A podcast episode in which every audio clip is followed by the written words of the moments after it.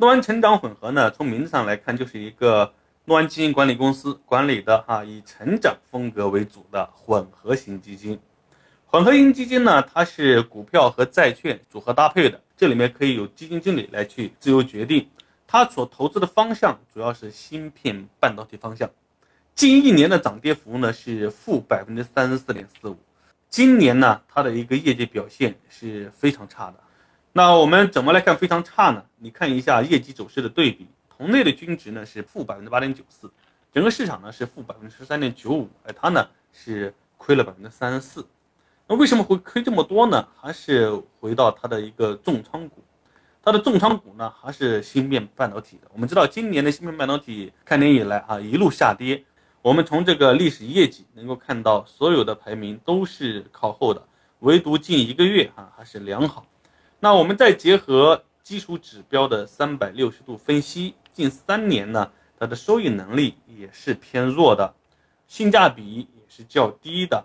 啊，下跌的幅度最大回撤达到百分之五十，也就是说，你如果买它，你中间最大的亏损可能亏一半，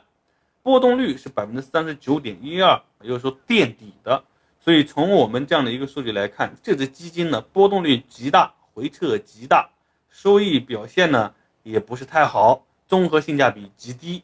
所以这就是这几年哈它从菜种变成菜狗的一个主要原因。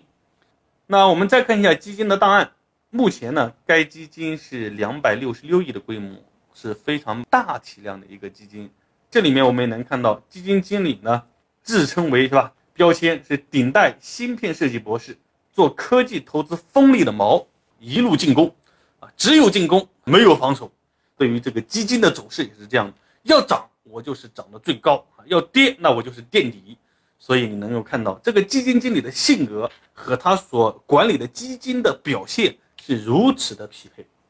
那自此呢，我们就知道，你如果要选一个基金，你一定要了解自己的风险偏好。从自己的风险偏好出发啊，去组合搭配，而不是去选某一个基金经理，选某一只基金。